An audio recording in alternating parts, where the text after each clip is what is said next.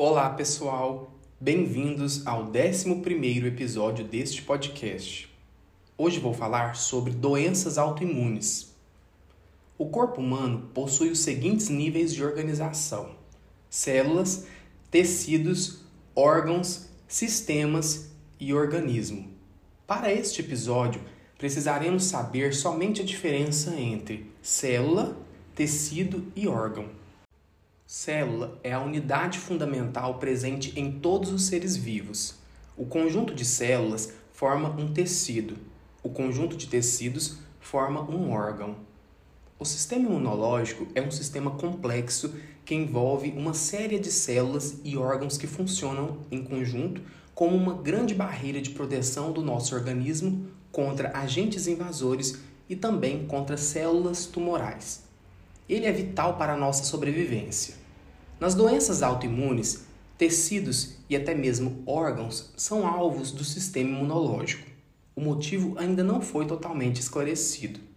Bactérias, vírus, parasitas, protozoários, algumas células cancerígenas e até tecidos e órgãos transplantados são reconhecidos por esse sistema através de moléculas chamadas antígenos. Essas podem estar contidas dentro de células ou em sua superfície, ou então fazer parte de um vírus. Nossas células também possuem antígenos. Normalmente, o sistema imunológico reage apenas aos antígenos de substâncias estranhas e ou perigosas e não das próprias células da pessoa.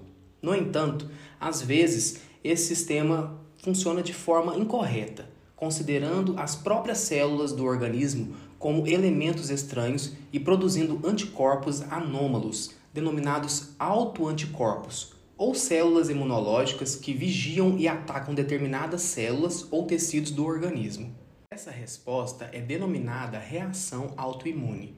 O resultado é inflamação e dano tecidual. Algumas doenças autoimunes. Lúpus eritematoso sistêmico causa inflamação nas articulações, olhos, rins e pele essa doença acontece devido a mutações genéticas que surgem durante o desenvolvimento fetal e por isso é normal que os sinais e sintomas do lúpus surjam em pacientes jovens. Artrite reumatoide já causa inflamação e inchaço nas articulações. Esclerose múltipla. A esclerose múltipla ocasiona a destruição da bainha de mielina, que é a estrutura que recobre os neurônios e permite a transmissão do impulso nervoso. Então, ela resulta no comprometimento do sistema nervoso. Anemia hemolítica causa a destruição das hemácias no sangue. As hemácias são células que ficam no sangue. Hemo vem de hemácia, lítica vem de lise, quebra. Então essa hemácia ela é rompida, ela é quebrada.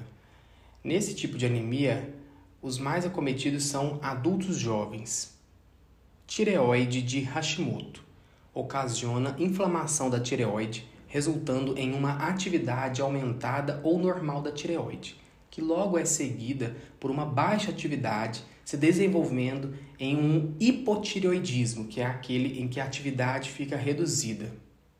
Vitiligo destruição dos melanócitos, que são células responsáveis pela produção da melanina, substância responsável pela cor da pele. Os danos citados anteriormente são causados pelo sistema imunológico. O tratamento medicamentoso inclui basicamente imunossupressores, que são responsáveis por diminuir a atividade imunológica e, por consequência, os ataques, e também anti-inflamatórios. O episódio de hoje está chegando ao fim. Espero que tenham gostado. No próximo, irei falar sobre cuidados com a pele. Espero vocês.